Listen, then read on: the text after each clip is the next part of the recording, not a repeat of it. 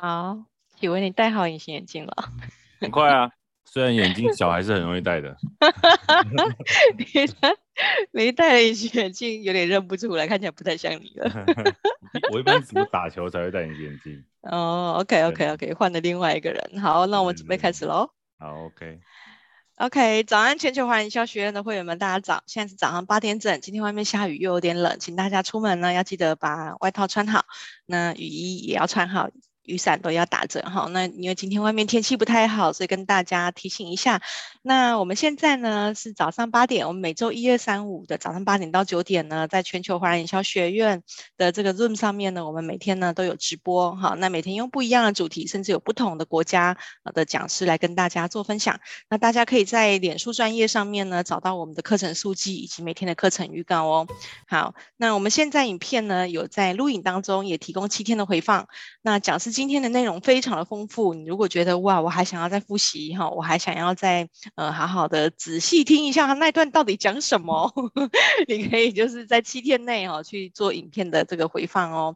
那聊天室在这边也可以让大家提问哈，如果大家在呃呃聆听的过程中有一些想要更深入了解的，都可以在聊天室提问，同讲师会统一在八点五十分帮大家做回复。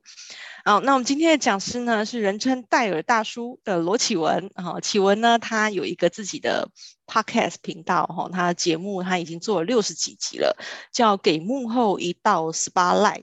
好，然后那个 spotlight 呢，它就是十八 light，所以用这样子的一个谐音啊，我觉得让人家更能记住他的。呃，整个 podcast 的节目名称哈，然后我昨天问他说，哎，启文，那你录几集了？他说我已经六十，已经超过六十集了。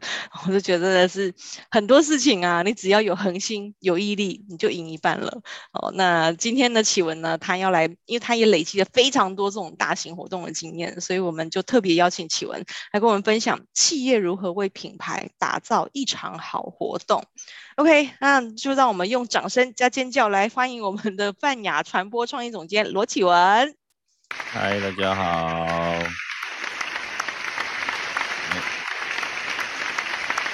这是掌声吗？好，我分享一下画面，等我一下啊。刚刚没听到掌声吗？有有有，听到掌 声。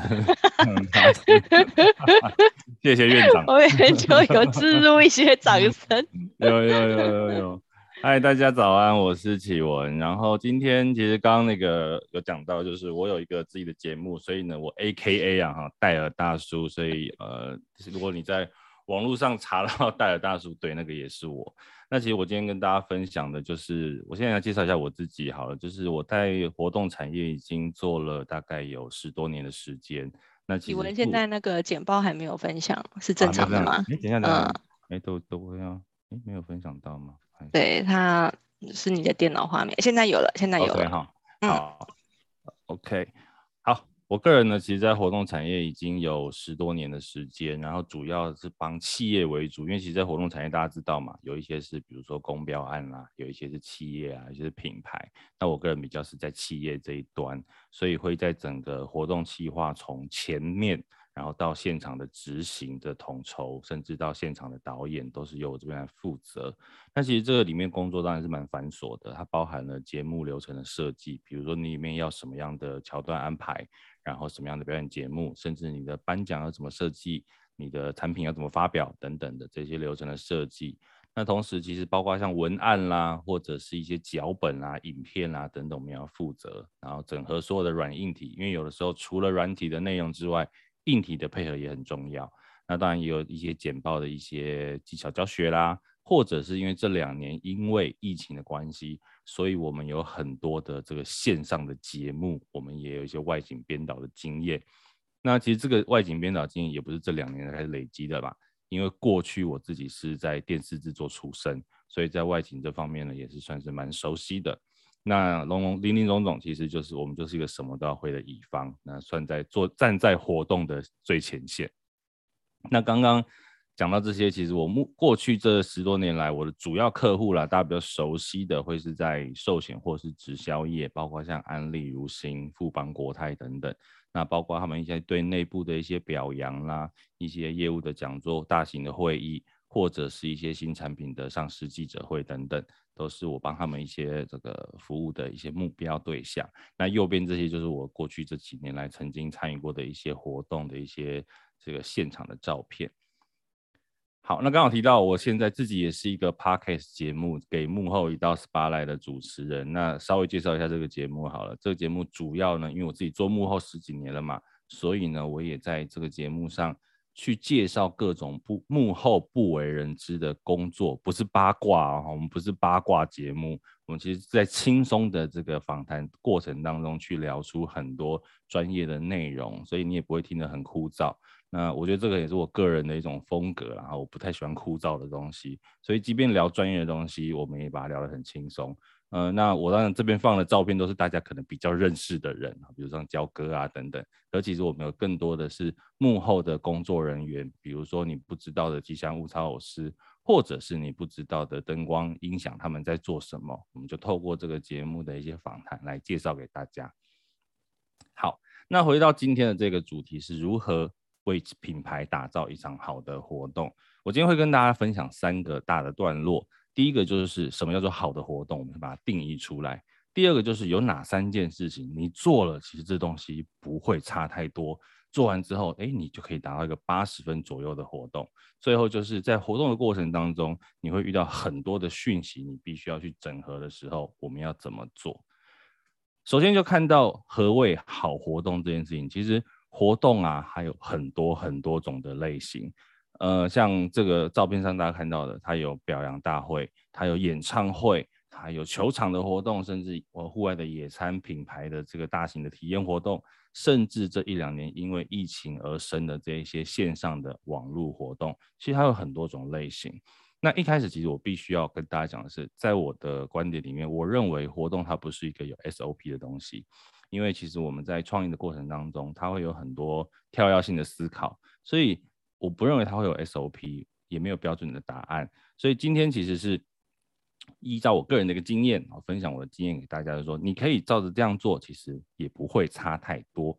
那在我的看来，我们呃先追根究底，我觉得活动它就是一个双向沟沟通的过程，所以也就是说，在一场好的活动，我先给他一个很简单的概念，就是你只要做好这一个沟通，你就可以把一场活动给办好。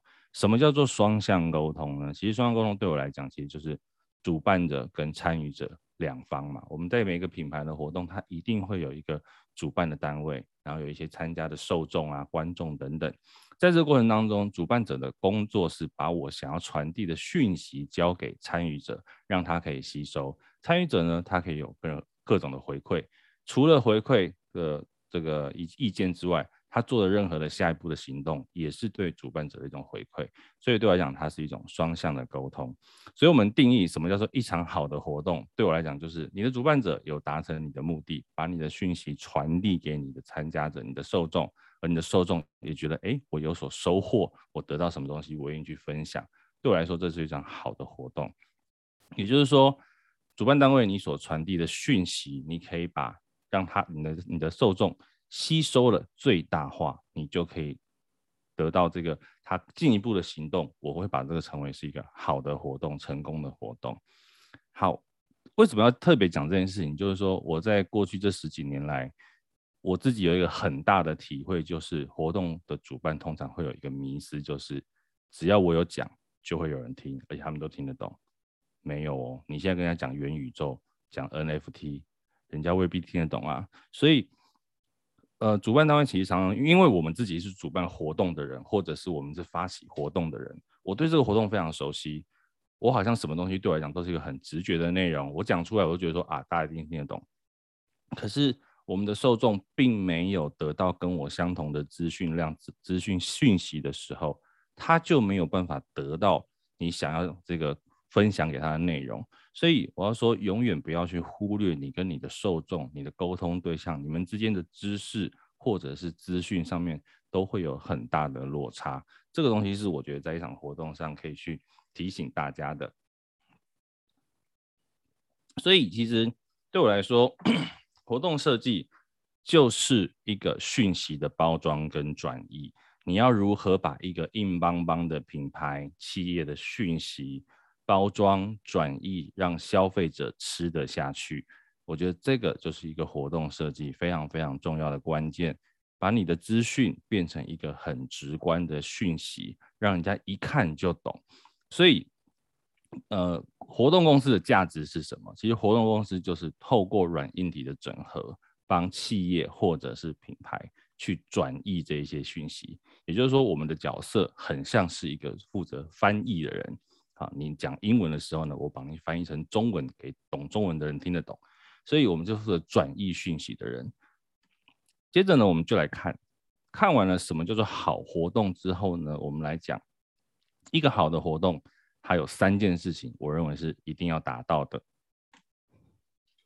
三件事情什么呢？第一件事情就是讯息的转译，刚刚讲到了。可是讯息怎么转译呢？活动公司其实是让一场活动里面的讯息，可以让我们的受众可以很轻松的。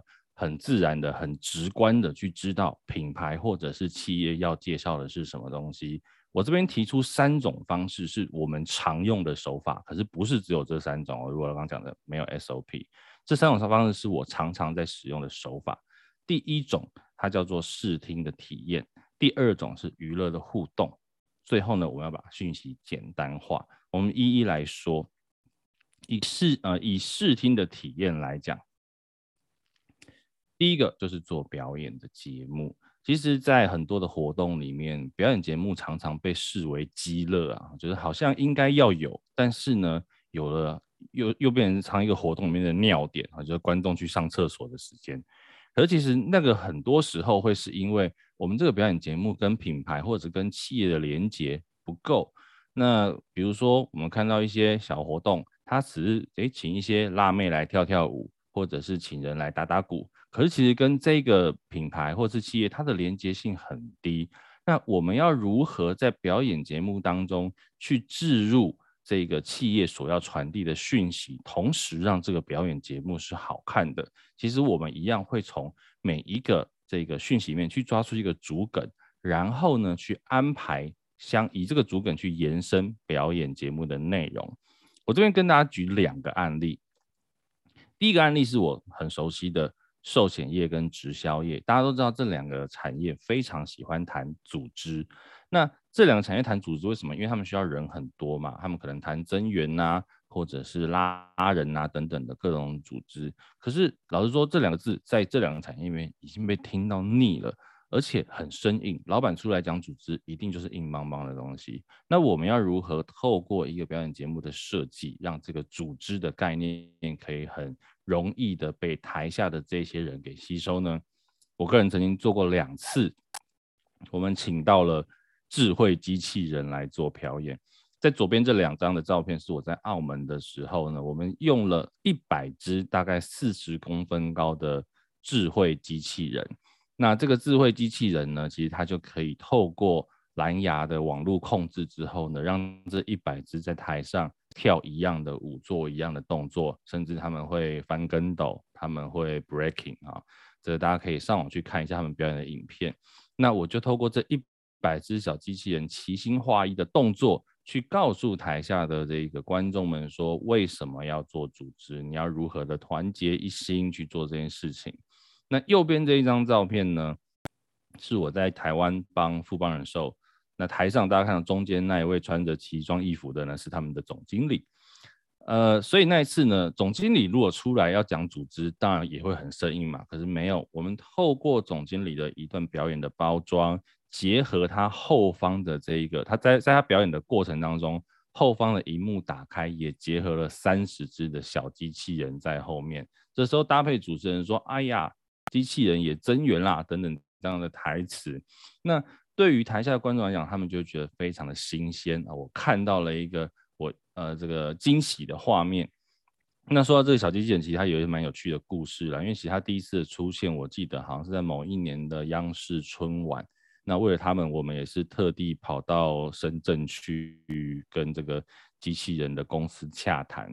然后不管是来澳门或者是来台湾，大家都知道也有海关啊一些运送的问题，所以也算是呃历经波折的来到这个表演的场地，而且这样的效果大家觉得非常的惊艳，而且非常的好。那另外一个案例呢是，另外一个产品，它是一个讲求五色蔬果的健康食品的品牌。那因为它里面的本身他们的保健食品啊等等，都会是跟五色蔬果相关的啊，比如说哦紫色的茄子啦，或者是绿色的蔬菜啦等等啊，他们要强调的是五色的蔬果。那我们要如何结合表演去把五色蔬果的概念带进来呢？我们就做了，那时候在和平篮球馆做了一个非常大面积的地面投影。地面投影，我相信大家可能多多少少都有看过，尤其这几年在一些大型的运动会，像是奥运啊，或者是一些球场的活动，大家都会看到一些地面投影的设计。那我们那一次就结合表演节目，是结合了一些表演者。他们身上穿着五色蔬果的服装，地面上呢，其实就像一个大餐桌一样，好，所以大家可以看到这个画面上，这个画面上其实有很多的这个一个一个的盘子，因为这个整个地面呢被我们打造成一个餐桌的形象。接着呢，这一些表演者他们就是一道一道的菜，那透过厨师的这个他结合他的舞蹈动作，让厨师可以去烹饪这些菜肴，去摆放这一些菜肴。然后为你献上五色蔬果的一些内容，所以其实像也这种也是对我们讲是一个大画面的设计。其实大家在看的过程当中，你有被娱乐到，同时你也得到了五五色蔬果这样一个非常非常重要的讯息的概念在里面。所以，为什么我们要结合表演？我刚刚前面讲，我个人会觉得，很多的时候表演被视为鸡肋，是因为它没有留下你一个好的记忆点。所以，我们在结合表演做一场活动的时候呢，我们会留下一个很深刻的记忆点。尤其刚刚讲的品牌讯息要很直观，而且现在很夯的两个字叫做秒懂。你一定可以，你要可以马上的让人家一看就知道说，我知道你在说什么。其实这道理就像现在网络上很多梗图是一样的。如果梗图要让你绕一圈再去想他在讲什么，那个这个就是一个失败的梗图。对于品牌活动来讲也是一样。我设计的一个内容，我的观众必须要能够秒懂。如果观众不能秒懂的话，其实这也是一个失败的设计。好，表演节目之后呢，其实还有一个是很多的影片的制作。其实大家应该多多少少都有做过影片的经验。尤其现在自媒体的时代，做影片非常非常的简单。那只是影片的类型很多啦，因为可能有广告的影片啦，然后产品的介绍啦，又或者微电影啊等等，影片制呃制作太多，这边可能没办法跟大家分享的太细。可是我会讲的是，我在个人我在做这种不管是网络上的影片，或者是现场的活动影片的时候，我有三不原则。第一个，长度不要超过五分钟。因为不管是在网络上观看，又或者是你在现场观看的时候，五分钟其实会是一个算是极限的长度。在现场，你的精神会涣散，你可能会没有办法聚焦。有在网络上，大家知道网络上的吸引力这么大的时候呢，你更不会去超过有一个超五分钟影片想要看完，除非它真的非常非常精彩。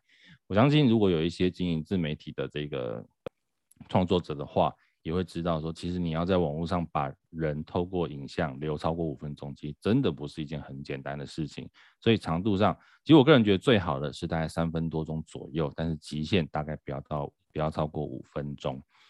接着就是一个很重要很重要的，我不知道线上有没有一些常常这个吸收老板这个资讯的人啊，不要塞入过量的讯息，因为。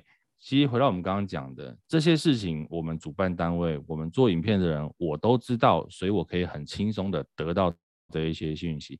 可是对于我们的观众来讲，你在这同一支影片，你有很大量的讯息，其实他根本吸收不完。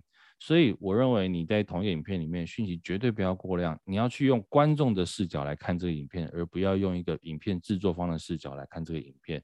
就像有的时候我们在看电影的时候，你不懂导演在讲什么，那个可能就是因为这个导演他没有在管观观众在看什么，所以呢，千万不要塞入过量的讯息，对于观众来讲是一个太大的 loading。接着第三个，其实这个很基本，不要硬邦邦的照本宣科，不要硬邦邦的去介绍你的产品，去介绍你的品牌，去介绍你的企业精神，因为这些东西老实讲是消费者参与的人最不 care 的。在第一线的时候，他最不 care 的是这件事情，所以千万不要硬邦邦的照本宣科。其实回到我们前面讲的，它还是一个讯息转化软化的一个过程。好，刚刚讲的视听体验，不管是表演节目或者是影片制作，我认为它适合的地方是放在一个主题重点一到两个主梗去玩的时候，你可以适合用表演节目或者是影片的制作来做。接下来第二个是娱乐互动。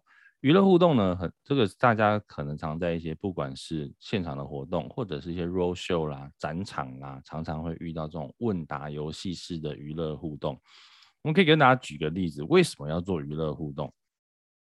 这个是一些益智节目的一些截图啊。为什么大家喜欢看益智节目？因为益智节目就是透过游戏的方式去把资讯、把知识传递给每一位这个观众们。那在这个过程当中，其实好处是什么？我相信大家在看益智节目的时候，为什么一定会跟着猜，对不对？你既然都看了选项出来了，你一定会跟着画面上的这个主人翁一起猜一下这一题的答案是什么。所以为什么要做这样子的互动呢？这个互动一个很重要的就是，你先在对方的脑袋里面已经把整个讯息量转过一次了，这一些东西他已经无意识的先帮你消化过了之后，哎。他再去得到正确答案的时候，他这个知识、这个资讯就会已经在他的脑袋里面留下了一点点位置，已经是刻在他脑海里面的字眼了。所以做这样的互动，其实是让逼迫他自己在脑袋里面先转过一次这样的答案。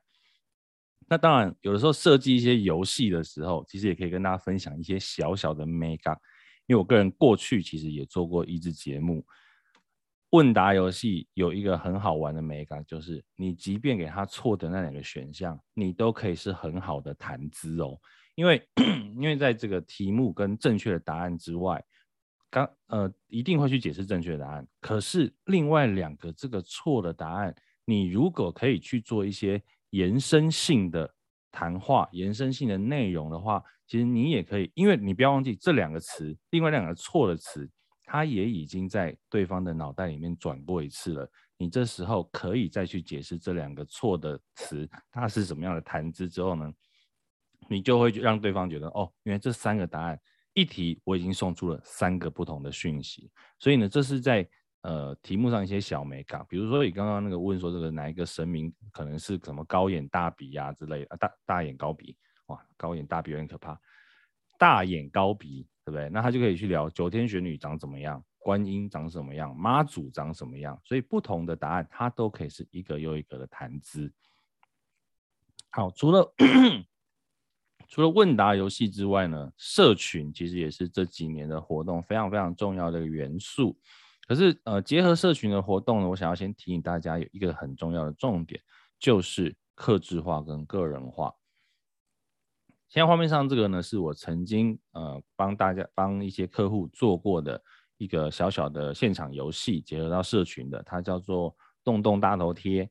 那也就是说，它在现场呢有一个拍照的机台，你只要走去前面，大家可能有用过这个 IG 的 Boomerang 的功能，你只要走去前面，大概拍摄一个三秒的影片呢，我们系统会自动帮你生成成一个十秒钟一个 Boomerang Boomerang 一个循环的影片。那每一个框，这个每一个框就是我们有去做了一个品牌的客制化的那个内容。你拍完之后呢，走出来扫 QR code，你就可以把这个影片载入你的手机。接着，你就可以把这一个呃个人的洞洞大头贴换到你的比如脸书的墙上去，去做一个洞洞大头贴的更换。为什么要做这件事情？就是我们要逼他 po 文。当然，你到了一个现场，你一定可能会打卡啦，你可能会 po 你跟朋友的合照啦。可是呢，我们透过这个动作，这个社群运用，我们是强调了他的个人化，逼他在网络上做分享。大家都知道，你换头贴的时候，他在网络上，在你的 FB 上面，他就会出现一篇贴文。所以，我们可以透过这种个人化元素的运用，他可以更愿意去分享，创造更多的分享。所以，这个也是在社群上的一些小美感。那刚刚在讲的是娱乐互动这一块，它就可以是适合是知识的、资讯的，我们想要传递的一些比较重点的内容，它可以透过知识资讯去结合问答游戏或者是社群。好，再来第三个呢，我们讲讯息简单化，其实也就刚刚讲的，我们要如何去做转译，把你很生硬的讯息，但是呢，好像很多的讯息，很大量的讯息，但是做一个简单化的一个陈述。我们来讲一个实际的应用。好，这个实践应用是什么呢？我曾经帮客户做过一个，它是一个标榜克制化的美容保养仪器。这个仪器是做什么？这个仪器呢，它本身呢，它有大家看到这个画面，它有五色的胶囊。他说它可以透过一个手机的 APP 做你的肤质的检测，所以呢，每个人在填完这个检测之后呢，他会提供给你一段最适合你的保养品的一个系列，五瓶不一样，可能有日霜啦、有晚霜啦、有乳液等等的，还有各种最适合你的。接着呢，你得到了这五个产品之后，你把它一起放入这一台机器，它就会透过这个柔和的一个操作，滴出了一滴乳液，那一滴乳液就是最适合你个人的保养品。好，所以它是一个非常非常强调个人化的一个美容保养仪器。那我们要如何去讲个人化这件事情呢？个人化这件事情就会是它最大的卖点。那这世界上有没有两个人是长得一模一样的呢？一模一样的需求呢？长得一模一样的有，就是双胞胎长得非常非常的像。所以呢，我们那一次做了什么？我们帮客户找到了五组的双胞胎。可是要告诉大家的就是，这五组的双胞胎，即便是双胞胎，在他的美容保养上面都有不同的需求。那这个双胞胎寻找的过程其实也蛮有趣的。那其中有一两对。他是透过这个经纪公司的推荐，可是不够啊。我们在这个业界可能有经纪约的，也没有这么多双胞胎。那不，大家不知道，大家嗯知不知道这个在新竹，好像宝山还是香山，我现在有点忘记了。他那边有一个双胞胎景啊，那那个地方呢，每年的国庆日，因为十月十号嘛，它就会有一个双胞胎节，那边呢就会聚集了很多。这个新竹当地的双胞胎，可能也有另外从台湾别的地方来的哦，聚集了很多的双胞胎，然后在那边办一个双胞胎节，所以我们就为了这个活动，特地的跑去现场找了很多对的双胞胎，一个一个跟他们要资料、登记资料，然后找了他们现场来做走秀，去呈现的就是如何做一个克制化、个人化的美容保养。那我觉得这场也很成功，所以有的时候其实在一场活动上面，尤其记者会、产品的发表。除了这个艺人的代言、明星的代言之外，这一个这一种表演节目的呈现的画面，也会让大家觉得非常的吸睛。那像这样的一些内容呢，我就觉得它比较适合的就是一些深入的介绍。我可以透过这一个主梗，然后再去往下去做一个深入的介绍，而且很容易的可以告诉我的消费者、告诉我的观众说，我们要如何来运用这个仪器、运用这个产品。好。讲完了第一个之后，我们来看一下第二个，我们要如何做触发情绪这件事情。呃，我刚刚讲的前面都是说的是转译讯息，得到讯息之后，其实人一定会需要去被触发了一些情绪。我们在这一段，我们想要讲的是怎么样去牵动参与者的情绪。为什么要牵动参与者的情绪？我想先跟大家分享前一阵子这个流出的一个新闻。脸书的贴文，他曾前阵子这个新闻出来说，他们之前呐、因为他不是都可以按赞吗？按加油、按爱心啊等等的。他如果按赞的话，他的分数是一分；但是如果你按怒的话，你的分数会是五分，也就是你被看到的机会更多。这是脸书在前一阵子被揭发的一个问题。为什么脸书要这么做？因为很简单，你只要。越能激发情绪的事情，你就越能创造下一步的行动。在这个情绪上面，当然其实很多不同的情绪，可能有喜悦的，有开心的，有恐惧的，有不安的，或者是有害怕等等。那当然在活动上，我们会尽量避免去用到负面情绪，所以我们用到都是比较正面的。你可能是很惊喜的，你可能是很震撼的，你可能是很开心的，这些东西你会愿意让人家分享。所以在这个，对不起，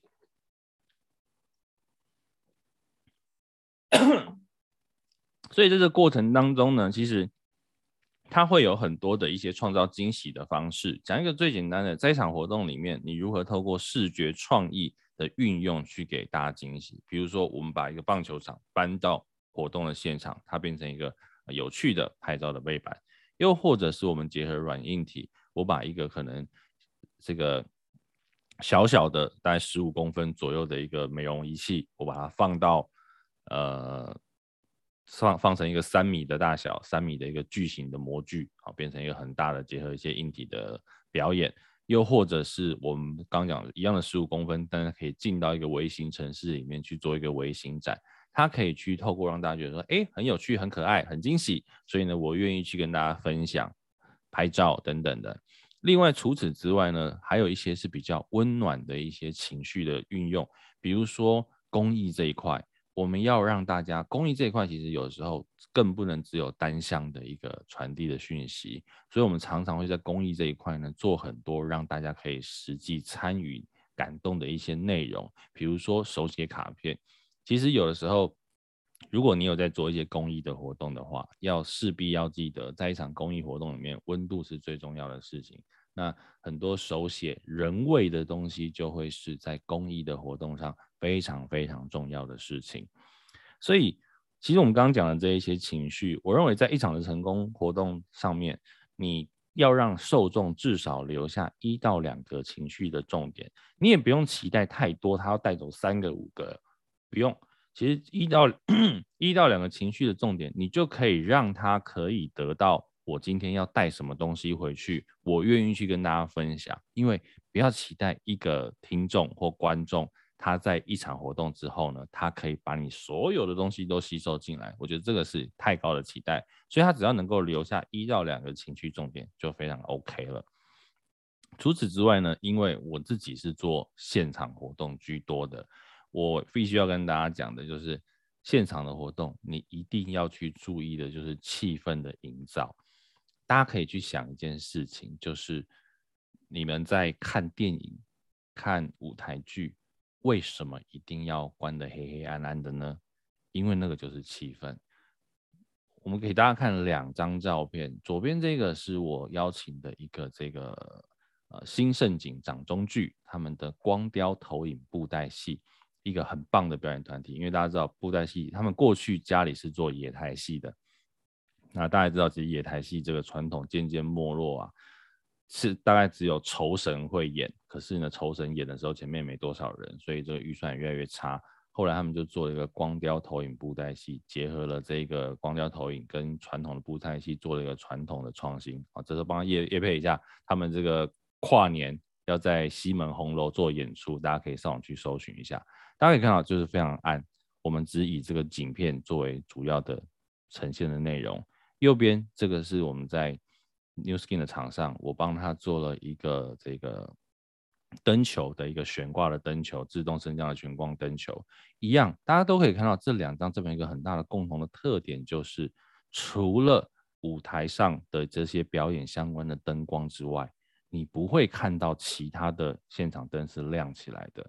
这东西其实我为什么特别这样讲，就是其实有时候可以建议大家。可能大家都有一些，比如在办公室呀、做的一些这种小型的活动，不管三个、五个、十个人、二十个人，大家有时候可能会看影片。我其实都会建议大家，你希望大家认真看影片的话，你一样可以把办公室的灯关掉，大家可以非常的聚焦在上面。所以，我们讲气氛的营造，灯光是一个很大的重点，因为你红色的灯光、蓝色的灯光，不同的灯光氛围会给你的观众不同的体验，所以非常重要。接着就是声音上面的运用，音效这件事情，其实音乐音效为什么一部电影它要有配乐，它要配音效，它要去做拟音，就是因为其实声音也是可以让你很容易去融入这个场景。为什么开心的时候你要轻快的音乐？为什么呃温暖公益的时候呢，你要感性的音乐？甚至呢，我们讲到比较难过的事情的时候，我们要悲伤的音乐。其实透过声音。接着就是你的视觉，你的视觉如何传递出你这一场活动的重点？你如何去营造你这场活动的氛围也是很重要的。再来就是一个节奏，其实节奏这件事情它牵扯到的就是节目流程的设计。你的节目流程怎么去做起承转合？你什么时候要开始把大家带入这个活动里面，情绪拉进来之后呢，开始做铺陈。之后开始做一个情绪的转折，最后做一个整体的收尾，它会是一个整体的情绪的这样营造。所以对我来说，其实在做现场活动，我会把它当成一个完整的整出戏来去想，它会是一个完整的表演，它会是一个完整的秀。你非常非常重要，就是整个气场、现场活动的这个氛围的营造。即便即便你今天只是一个展场的表演、展场的活动，或者是 road show，其实你都还是要去注意，比如说主持人的声调啦、主持人的语调啦，这些都非常重要，它都会影响到你这整场活动的样子。好，看完了前面两件事之后呢，我们来讲第三件事。你转移了讯息，你触发了情绪，下一步是什么呢？下一步其实很重要的就是你要去催促行动。我们刚刚前面讲了，你的受众如果愿意去做下一步的动作，那你就成功了。催促行动，第一个你要去鼓励他，你接下来这一场活动你参加完之后，你要他去做什么？你要告诉他下一步是什么，而且不要是很难的哦，要很简单的。那你也可以回馈给我们，参与这一场活动之后呢，你有什么样的回馈，可以告诉我你们的想法。接着就是很重要的，在这个时代，你必须一定要要求他们去做社群上的分享。当然不是逼迫他们啦，而是你必须要有办法请他们在社群上做分享。举例来说，我现在正在跟大家分享这这个这个整个讲题，它也是一场活动啊。所以呢，我有跟跟大家讲说，哎，你可以告诉我你的想法。或者是哎，你可以到网络上去分享这场这个线上的分享等等的，就是你有一个催促行动的，我觉得它是在整个活动里面最后一个步骤，你必须要去设计要去做到的。好，接下来呢，我们来看最后一个，这个呢算是一些实战的一些跟大家分享的小美感，叫做整合道式设计。好多人、好多事、好多意见，怎么办？在一场活动里面，尤其如果你在一个大型的企业或者是品牌里面，你可能有跨部门的人要去协调，你还有老板的意见等等的这一些意见，我们怎么去处理呢？跟大家分享一些小小的美感，就是在这个这么多的讯息下，我们要做一件很很重要的事情，叫做统整你的讯息，然后去做分类。分类成什么呢？我们把它分类成。你事先区分成主要还有次要的讯息，你的活动讯息就会更聚焦。因为在这个呃整个活动里面呢，你一定会有我们刚刚讲的，老板说要这样做，A 部门说要这样做，B 部门说要这样做，每个人要的东西不一样，你要如何在这些讯息里面聚焦进来？我跟大家举例来讲，其实很重要的就是说，你要知道你的受众要听的是什么。比如说，我今天有一场新品发表的活动，我有以下这一些讯息我要讲。我要讲品牌精神，我要讲研发过程，我要讲产品创新、详细的功能、未来的运用、价格通路。我会如何去分？我要怎么去设计这一场内容呢？我会把它分成三大块。第一块就是我的主要的讯息，主要讯息它里面我会讲的是产品创新跟未来的运用，因为这个会是消费者最关心的。接着次要也很重要的就是详细功能跟价格通路。再次要讯息是什么？再次要讯息，这些就是老板喜欢要你讲的。你要讲品牌精神啦，我这个产品有哪些研发过程啊？但是我必须要老实的说，对大部分的消费者来讲，这件事情其实并不是那么的重要。它可以在活动上被提到，它可以在这个发表上被提到，但是不要去太多过过多的琢磨。如果我要做个秀，做一个表演的设计。我会把它放在主要讯息上面，所以把你的讯息切分成三块之后，你就很清楚知道你要把创意放在哪里，甚至讲得更直接，你要把钱放在哪里。好，我觉得这个就会是在你一个新品发表活动上你的一个讯息的分类。接着呢，个这个就是另外一个小迷思，就是我的老板到底在想什么？我相信每一个。这个上班的人、做活动的人、乙方都会好奇，我的老板、我的客户他到底在想什么？有的时候呢，我们在解决这件事情的时候，我会跟大家提一个案例，叫做隐藏版的讯息。大家看到我现在贴的右边这两张，是一个企业的标单，bidding 之前他们所提出的标单，预计这个活动在篮呃和平篮球馆有七千个人。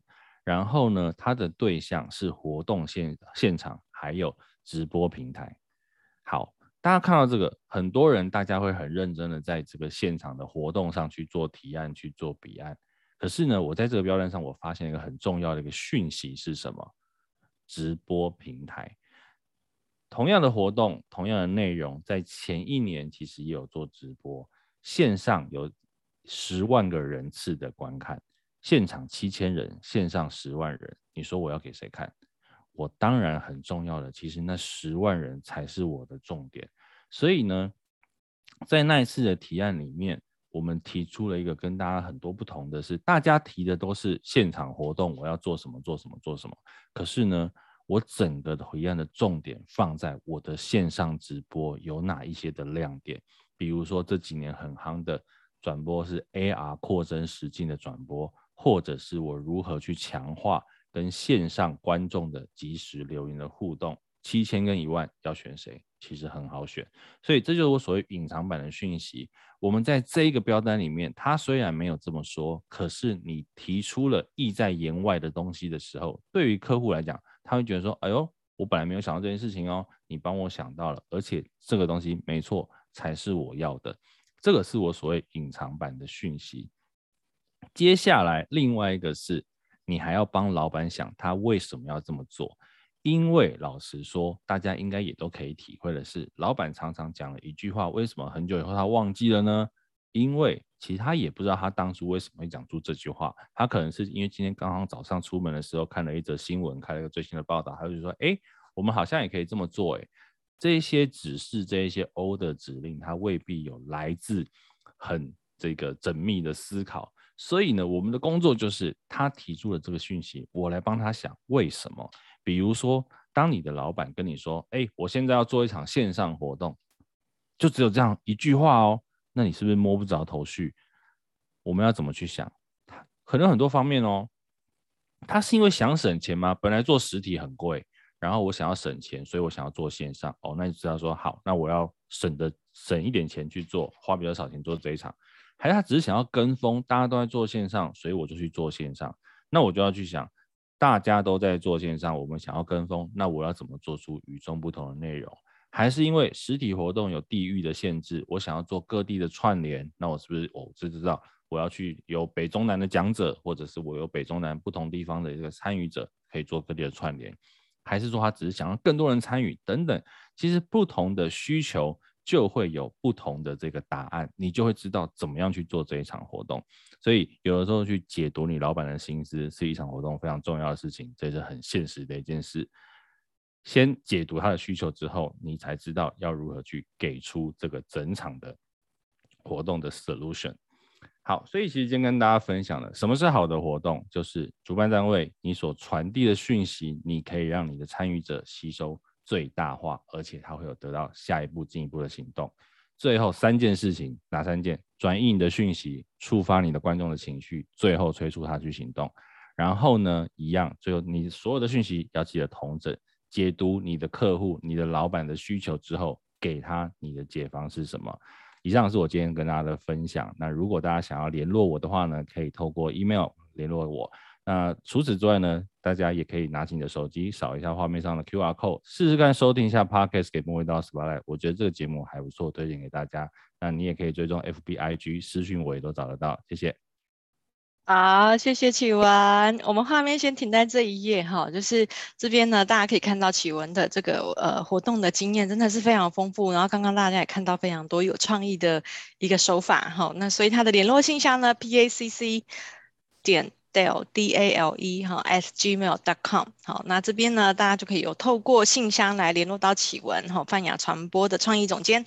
好哟，那嗯，等一下我会给大家看一下启文的嗯作品哈，就是我们在那个脸书啊，或者是 IG 啊哈，或者是 First Story、SoundOn 啊，或者是 YouTube 频道都有启文的足迹哦，就是一个 非常努力在生产，然后把所有东西，对对，对我刚刚是肉搜了一下，我说哇，每个频道都有，每个管道都有你的足迹，真的是强强的，这个攻占关键字的那个求生意志非常。很强，真的是很强啦！真的感感谢启文今天来帮我们做这么这么精彩的演讲哈。那大家有没有发现启文的简报做的超漂亮？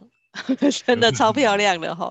好哟，那但是我们刚刚啊，呃，在停留在这个画面的时候啊，我想先请教提启文一个问题哈，就是我们刚刚这样子的一个活动，嗯、那我在想，所有会员朋友一定都跟我一样，心里面有一个想法，就是这。这到底要多少预算呢？啊？就是这样，它有没有一个预算区间？就是说你执行的活动，又或者是可能，比如说我们学员有些可能是中小企业啊，那他也很想做活动，但他就不知道说我到底要花多少钱，以至于他可能会不太敢去找别人来帮忙。嗯，好，就是。都会有的时候可能没有经没有经验嘛，然后又担心，哎，我会不会预算不够啊？又或者是我会不会嗯遇到那个狮子大开口的厂商啊？可是心里面有各种小剧场这样子，嗯、那你能不能大概跟我们讲一下，什么样子的预算大概可以做到什么样子的活动？然后那个预算区间，这一题有点直接，就是你看看你怎么回。嗯呃，我讲一个很现实的哦，就是说 Okay. 活动公司很多，老实说，你有多少预算？嗯真的都会有人做，嗯、哦，当然品质这个良莠不齐，我不敢说你这找到一定是好的。可是呢，其实像我们自己，虽然我刚刚给大家看的都是比较大型的活动，但其实很多这种几十万的，我们也是有在做。那我觉得活动这件事情是这样，是，你不要，你你通常预算哦，你一定会有三分之一，你可能要交给硬体设备。三分之一到四分之一，你要影响、灯光，对对对对，这些硬体设备，你如果要做一个大家感受好的，因为说真的啦，我不知道有没有人大家去吃过一些尾牙，通常尾牙的硬体设备不会太好，啊，你就会觉得说，哎，怎么这个整个场馆轰轰的，我都听不到台上人在讲什么，听不到歌手在唱什么，那其实就是可能他并没有花太多钱在硬体设备上。不过因为尾牙的重点常常就是在。抽奖抽什么？喝酒什么？喝酒喝什么？主 秀是谁？哈，这可能是重点。对，所以他们不会把预算放在这上面。可是如果说我们的重点是讯息的传递的时候呢，嗯，呃，通常会有大概三分之一到四分之一可能会放在硬体上，然后会就会把这个钱花在这里。那其他的就是你的创意、你的内容。当然，其实这个很重要的点就是说，呃，你的预算跟你的创意。有的时候，其实即便你的预算不多的时候，你一样可以透过创意、透过文案、一些内容的设计去做，去做让大家有记忆点的东西。比如说，像呃，我们曾经有做过透过主持人的一些访谈、一些互动，这些东西老实讲不花钱。可是呢，你只要让主持人，他有点像脱口秀的设计，主持人你本来就花钱请来了嘛。那你能不能在给主持人的脚本上，让他有一些内容的设计，主持人就可以去分享我们想要传递的讯息。可是，一样，主持人通常，比如说我外聘的主持人，或者是这个公司自己的主持人，你可以幽默，在这个幽默过程当中，你一样可以去传递这些讯息。这些东西来讲不花钱，所以对我来讲，其实这个是你的创意有多。我常常跟客户讲，有多少钱做多少事。可是呢，有些事他老实讲，他是可以不用多花钱的。那个东西是你的创意如何去展现的时候，所以回到我，我其实是有的时候讲说，活动其实是一门专业啊，活动行销其实它是一个蛮专业的事情。虽然我们知道很多企业自己觉得说，哎，我也可以做活动啊，他自己也可以做，有有三个小编就可以一起做了。对对对，我自己也可以做活动啊，可是其实它 里面有很多的专业跟小小的美感在里面。比如说，我就讲一个举一个主持人的例子好了，我们刚刚讲主持人脚本。其实主持人脚本这件事情，大家都想说啊，我发一个主持人来，就是脚本他要写，内容他要想，或者是我把这个我的品牌精神、企业理念写好之后交给主持人，叫主持人上来之后把它念完。我跟你讲，那一段根本没人在听，没有人要听主持人去你台上念你的企业精神。我今年得了多少奖？那一段都是念给老板听的。OK，我们可以满足老板，可是我要如何把这些内容讲得有趣？那个其实就是我们在主持人脚本上活动公司所扮演的角色。嗯，这个东西是我觉得是活动公司可以着力的点。主持人跟企业之间，活动公司有时候是一个桥梁。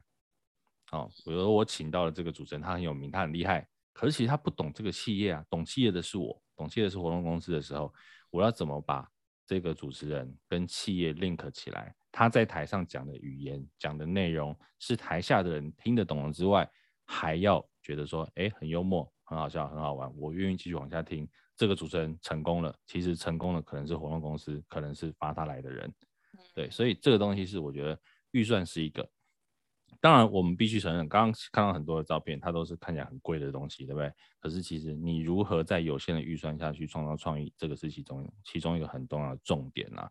那对，所以我觉得几十万的案子、几万的案子都会有。我也曾经做过两万五的案子啊。对，两万五请得到启文哦。对对对，因为那个就是它是一个公益活动。OK，所以所以其实大家就是两万五就是去做。所以呢，两万五、三万五、十万块、三十万，我们都也曾经做过。所以那个东西其实就是你如何去做到你的创意，把它投射在这场活动里面。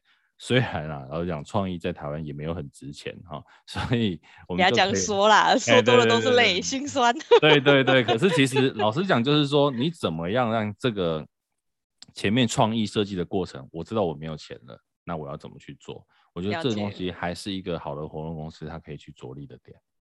那很多人常常说啊，就是我们我们刚刚知道，就是各种预算其实都可以做，对，那就是要把它做大做小，然后以及用在怎么样预在有限的预算内去呈现这个创意，就是活动公司最大的价值。那你知道，在这样的价值之下，我常我其实我身边有一些做活动的朋友，我看他们真的都很超诶，他们都一直说活动公司就是爆肝的爆肝的工作啊。然后，所以你可以大概给我们描述一下，就是说你从呃一个客人找到你到咨询，然后到结案，这中间会经历哪一些流程？呃，一般前面最前期大概两种路啦，一种就是公开招标嘛。嗯。嗯另外一种就是直接找到你，然后说不用招标，嗯、只是提供希望案，所以大概前面都会有一个这个找到的过程，大概会是这样啊，招标或者是不招标。接着呢，就是我们自己在得到了这一些标书之后的提出的内容发想，好，从主题啦，再来就是你这个主题延伸你要做哪些内容啊。然后开始提出企划案，然后相关的报价。通常哦，应该说我们在提企划案之前，还有一个就是说，你大概知道你预算的分配。好，预算分配之后，你大概知道会花多少钱，然后就开始去设计你的内容。那这个很不好的意思说，我们常常设计完内容，发现那个钱都不够用啊。可是呢，然后就开始东山西山这样。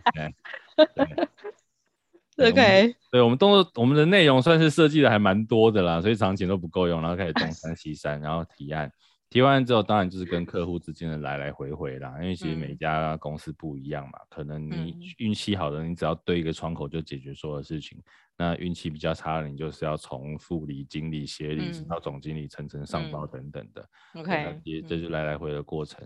那大家。我是跟大家分享一个我自己觉得很有趣的事情，就是每一个企业或品牌都会跟你说要这个 timetable 啊，我这个这一场活动的 timetable。但是呢，其实我很不喜欢给 timetable，原因就是因为我我都照着做啊，他们都没有照着做啊，所以 就是大部分的时间我们知道时间表在哪里。可是，呃，不照时间表，通常都是甲方客户品牌啦哈，所以有时候 也奉劝各位甲方，你你真的，如果这个对方啊哈是你熟悉的乙方的时候，真的不要请他浪费时间做 timetable，因为通常不遵守的都是甲方啊，这个是一个 甘苦谈，所以。我我我我们这个有在录影哎，厉害那个。对对对，没关系，我这个我都我都讲的很直接的啦，因为 不，可是前提就是说你们已经有一定的互信，嗯嗯嗯，啊，我觉得这个前提是你们有一定的互信，知道他也会做出你 OK 的东西，所以对对对，那你如果是 新新认识的要 timetable 很正常，可如果你有一定的互信，我觉得真的不要浪费时间做 timetable，通常、啊、其实也是给给彼此一个弹性啦，因为你做 timetable，老实讲。我以我个人的经验，你少说话一到两天，你要一条一条的去对，一到两天可以做多少可以实际执行的事情。嗯，我们做两天，然后做一个没有人要、没有人会遵守的东西的时候，其实是蛮浪费时间的。嗯，OK，所以再来就是你在这个过程当中，最后进到执行阶段，那执行阶段其实就是决定你呃执行阶段有多长，就会攸关到你多久之前决定定案。当然，其实活动这个产业，老实讲，它可能随时在变，随时在改，甚至到现场在临上台前都有可能会改。所以，活动这个产业除了专业度之外，你的临场的经验、临机应变也都非常非常重要。嗯、那通常同同样，你请到什么样的主持人，主持人有没有经验可以跟你一起去面对这样的临时的危机，其实也都蛮重要的。对，对我们来讲，大概就是一个可以，呃。前置，然后提提案，然后前置执行到现场彩排执行等等的一些过程吧。了解，OK，嗯，那这样子，你们你们公司那前一阵子在疫情期间有受影响吗？还有你们的整个应对是怎么样去转变呢？影响很大啊，因为基本上现场活动大概是几乎都不能办呐，哈，从去年开始，嗯，那再来就是五今年五月的疫情升温，所以现场活动其实影响很大。那当然主要就是靠线上转到一些线上的一些做法。对线上的东西，其实我我会其实跟大家分享的是，线上其实比现场难度高，但是预算比较少。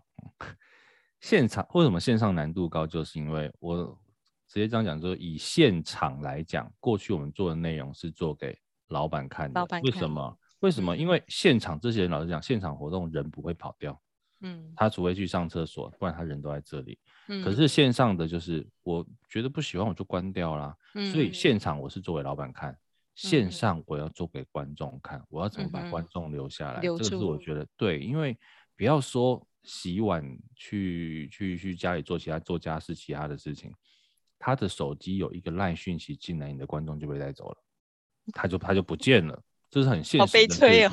对，所以，对对对，所以你要怎么用你的内容把观众留住？你如果只是像以往的这样一个人站在台上讲，除非你真的是很有吸引力，那个大家没话说，不然我为什么要留在线上看你？尤其以前我在现场的时候，我有这么大阵仗的东西给他看的时候，我现在只有一个六寸、七寸的小荧幕，我也感受不到那个震撼度啊。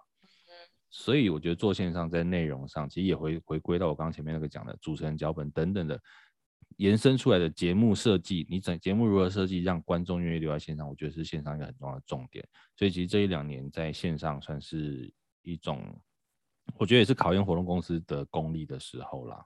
对，OK，好哟，那很棒吼，就是我觉得启文的分享啊，都让人家觉得全全到位，有一种 好像讲到一些心酸，很想继续聊，但是。这个有一些时间的限制哈，但是没关系，有更多的内幕啊，大家可以去那个那个启文的一些，比如说呃刚刚讲到的这个 Podcast 的节目啊，好，然后这边呢是我刚刚讲到的，就是呃呃粉丝专业，好，所以大家可以的话呢，去按个，哎，我有按赞呢哈，不是刚刚才按的哦，对，你看一下，大家就是呃启文都会在他这个后后面呐、啊，哈，就都会分享。分享很多，我觉得内容真的是很丰富。然后这边大家也可以看一下，也很久没更新了呢。奇文，哎，没有、哦、YouTube 的原因是因为我后来换了录音室，比较不漂亮了，然后就没有再录放影像的部分。那大家可以想要入门的话，可以看一下影像的部分，我们也剪的蛮欢乐的，所以可以看一下。这样这样听得到声音吗？我继续。可以，有听到声音吗？好，比较小声一点，我把它弄大声。像现在伟荣伟荣播的这一集就是音响，应该说现场的音响的部分就是有分 PA 跟 monitor。PA 就是简单讲，就是哇，在录音室里面也这样子做一个片头，主要是做给台上表演，就是有有你有你有一个精华版，然后上面都有一些资讯，做主持人是谁，来宾是谁，然后下面还有一些刚合作的艺人 专业，是年都没有这样过。没有，我觉得今天是专业的展现，就是以后乱讲，我觉得我。我自己不会紧张，他可能见过大风的。我的观念就是做外场哦，大声不会吵，小声要有细节。我们可以那个后置嘛，大声不会吵，小声要有细节。我每次看我们演出的时候啊，音控他们啊，都还会一直在调他们的控台。我想说，不是前面 sound check 都做完了吗？到底在调什么？是在装忙吗？哦，大家这个这个呃，如果影片啊，想要想要再看的啊，就是可以自己。到那个启文的这个呃 YouTube 频道哈，我们搜寻那个给幕后一道 spotlight 哈，这个就可以看得到。对啊，因为我觉得他们，我刚刚在搜寻的时候，我发现哇，真的是，其实我觉得你可以再恢复一下，看是像这样子的。虽然你说录音室不够漂亮，但是我觉得这种这种幕后小小的精华版，我觉得蛮好看的诶。对了，蛮好看的，对，太花时间了，因为 这个时候可以这样剪，因为疫情间真的比较闲呐。是啊，现在又开始忙了，对不对？抢钱比较重要。对对对，对对对。那这个是呃，First Story 上面的，嗯，你看已经到六六十三集了哈，然后在 SoundOn 上面也是有的哈，那就是大家都可以。都可以去听一下，就是启文那一个礼拜一支，然后就是很很稳定的、很稳定的在更新这样，所以已经有六十几集了，哇！以后真的是五 G 时代来临的时候，这些有做声音行销的，就是就是会很吃香，大家可以提前布局一下这样子哈。好，感谢启文，那我要来换一下我的画面了，来跟大家做个预告。所以我们今天呢，就是用一个小时的时间呢，先初步的了解一下，做好一个品牌活动啊，又要有哪一些元素。具备哪一些元素？然后以及我们最后讲到了一些呃预算的一些重点哈，这些就非常感谢启文今天的分享哟。好，那我们明天呢，来了一个 非常有趣的主题哦，就是玛雅，不知道大家对玛雅有没有理解哈？十三月亮历哦。那明天呢？但是不，明天不是要教大家解盘或者是合盘哈，是要我们要怎么样运用玛雅来挖掘人才，来识人，来用人。好，那这是明天一个非常呃。与众不同的一个主题哈，那讲师呢是庄凯如哈，是可爱老师啊，那他是一个玛雅天赋特质的领航师哦，那所以呢，我们今天的讲座就到这边了。那明天八点也很也请大家就是可以准时的上线来了解一下如何运用十三月亮历来挖掘人才。谢谢启文，谢谢大家，我们结束喽，yeah, 谢谢你们，拜，拜拜。